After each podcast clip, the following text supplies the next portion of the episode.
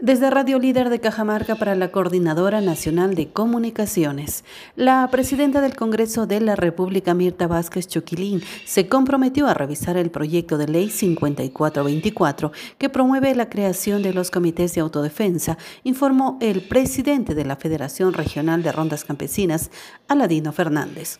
A través de Radio Líder mencionó que parlamentarios de varias bancadas se reunieron con dirigentes de las rondas campesinas y también se comprometieron a revisar dicho proyecto de ley que atenta contra la unidad e independencia de dicha organización. Aladino Fernández consideró inadecuado que los comités de autodefensa utilicen armas y cuenten con el respaldo del gobierno en temas legales cuando las rondas campesinas han luchado durante muchos años para obtener reconocimiento